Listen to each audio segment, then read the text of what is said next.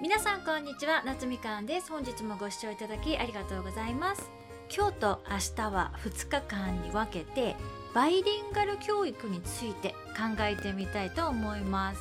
私がレッスンを受け持っている生徒さんからもねよく聞かれるんですけれども子供を日英バイリンガルにしたいっていうね相談はねすごくいろんな方向から受けます。やるとしたら何歳くらいに始めるかとか日本で育てるならやっぱりインターに通わせた方が良いのかとかね。両親ともに日本人だけど日本にいながら子供に英語も話せるようになってほしいっていう思う方は多いですしそれ以外にも旦那さんとか奥さんが外国人のご家庭で今は家族全員で日本に住んでいるけれどもやっぱり英語も日本語も完璧に話せるようになってほしいとか様々なパターンのバイリンガル教育がありますよね。まずは例えば両親のどちらかが日本人じゃないパターンを考えると今後どの国に住み続けるプランなのかやっぱり住んでる国の言語は自然に身につけられるけど逆に住んでいないともう一つの言語の習得って自然に子供に習得してもらうっていうのはとても厳しいんですよね。あとはやっぱりどちら側の祖父母たちおじいちゃんとおばあちゃんたちとも会話ができるようになってほしいっていう希望もありますよね。なのでそれならやっぱりバイリンガル教育はトライする価値があることだと私は思っていてそこでもしねバイリンガル教育をするって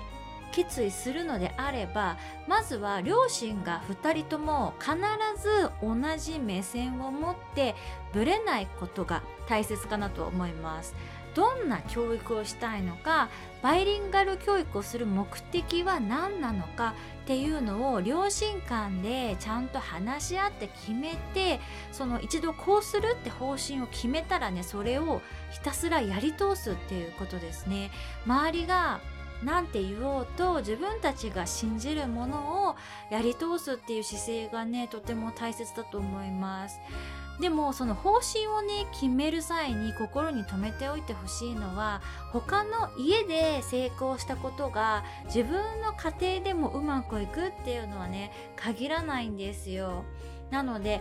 やっぱりこういろいろなね情報が飛び交っていてすごく迷うと思うんですけれどもご自身たちが目指すものっていうのをまず設定してそれに到達するにはどの方法がいいのかなっていう感じでねいろいろリサーチしてもらえばいいかなと思います。あと両親がね言ってることがちぐはぐだったりブレたりとかねしてしまうと子供がすごく混乱するので両親間のその方針は必ずすり合わせが必要ですね。あとはね絶対に他人と比べないっていうことも大切で例えばインターに通わせたりとかすると他の子よりうちの子は英語の上達が遅いとか感じてしまうこともあるかもしれないんですけれどもやっぱりその子一人一人のペースがあるからあんまりね焦らせない方がいいんじゃないかなと思います。